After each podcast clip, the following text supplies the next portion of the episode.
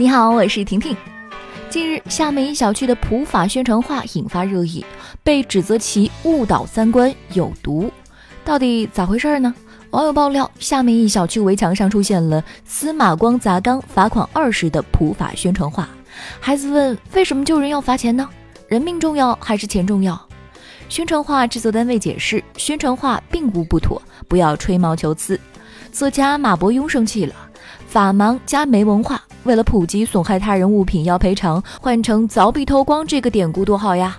受到启发的网友们开始创作：匡衡凿壁揭光，破坏他人财物，拘留十五天；囊萤映雪，盗猎保护动物，夜不归宿，收容管教；刻舟求剑，乱写乱画，罚款两百；神农尝百草，破坏生态环境，损毁珍稀植物，三年以上七年以下；愚公移山，私自开采，无期。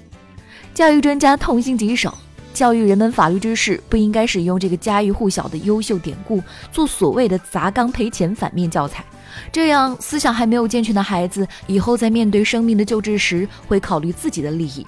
真的看到小孩掉进水缸不砸缸，真的对吗？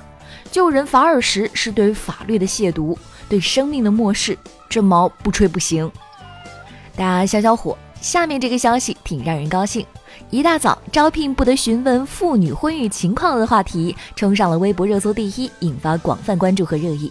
近日，人社部、教育部等九部委印发通知，要求在招聘时不得以性别为由限制妇女求职就业，拒绝录用妇女，不得询问妇女婚育情况，不得将妊娠测试作为入职体检项目，不得将限制生育作为录用条件，不得差别化的提高对妇女的录用标准。不过，政策一出，也许招聘的时候他们会问。你结婚了吗？谈男朋友了吗？计划多久之内要小孩？结婚有小孩了吗？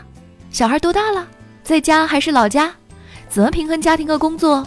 如果小孩有事要请假，工作有项目，你会怎么做？或者公司决定不招女生了，所以就不会有这些问题了。我是婷婷，今天的那条新闻就到这里。喜欢我的话，点击一下订阅专辑。